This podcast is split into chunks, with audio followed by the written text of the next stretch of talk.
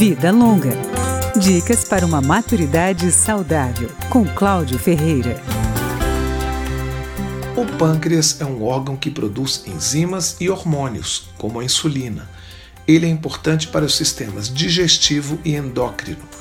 O aparecimento do câncer no pâncreas pode ser provocado por vários fatores. De 10 a 15% deles são hereditários. Mas outros fatores de risco são o tabagismo, a obesidade, a pancreatite crônica não hereditária e a idade avançada.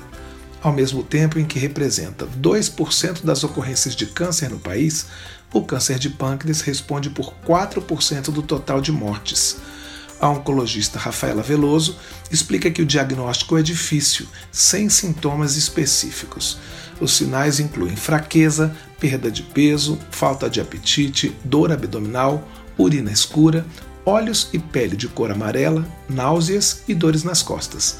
A especialista recomenda que se preste atenção no aparecimento do diabetes. Tanto pode ser um fator de risco para o câncer de pâncreas, como uma manifestação clínica que antecede o diagnóstico da neoplasia. Assim, o surgimento de diabetes recente em adultos pode ser uma eventual antecipação do diagnóstico de câncer pancreático. Então, também é importante a gente ficar atento. A oncologista diz que o tratamento depende do tipo de câncer, da avaliação clínica, dos exames laboratoriais e dos exames de imagem.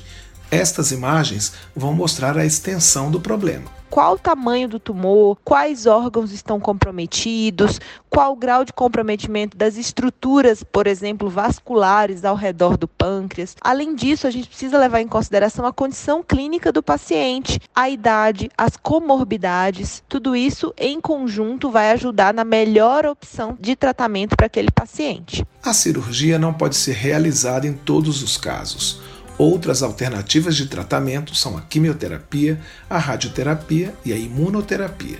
Segundo Rafaela Veloso, a melhor prevenção contra o câncer de pâncreas é um estilo de vida saudável, evitando o cigarro, o álcool e o sobrepeso, praticando atividades físicas e mantendo uma boa alimentação. Vida Longa, com Cláudio Ferreira.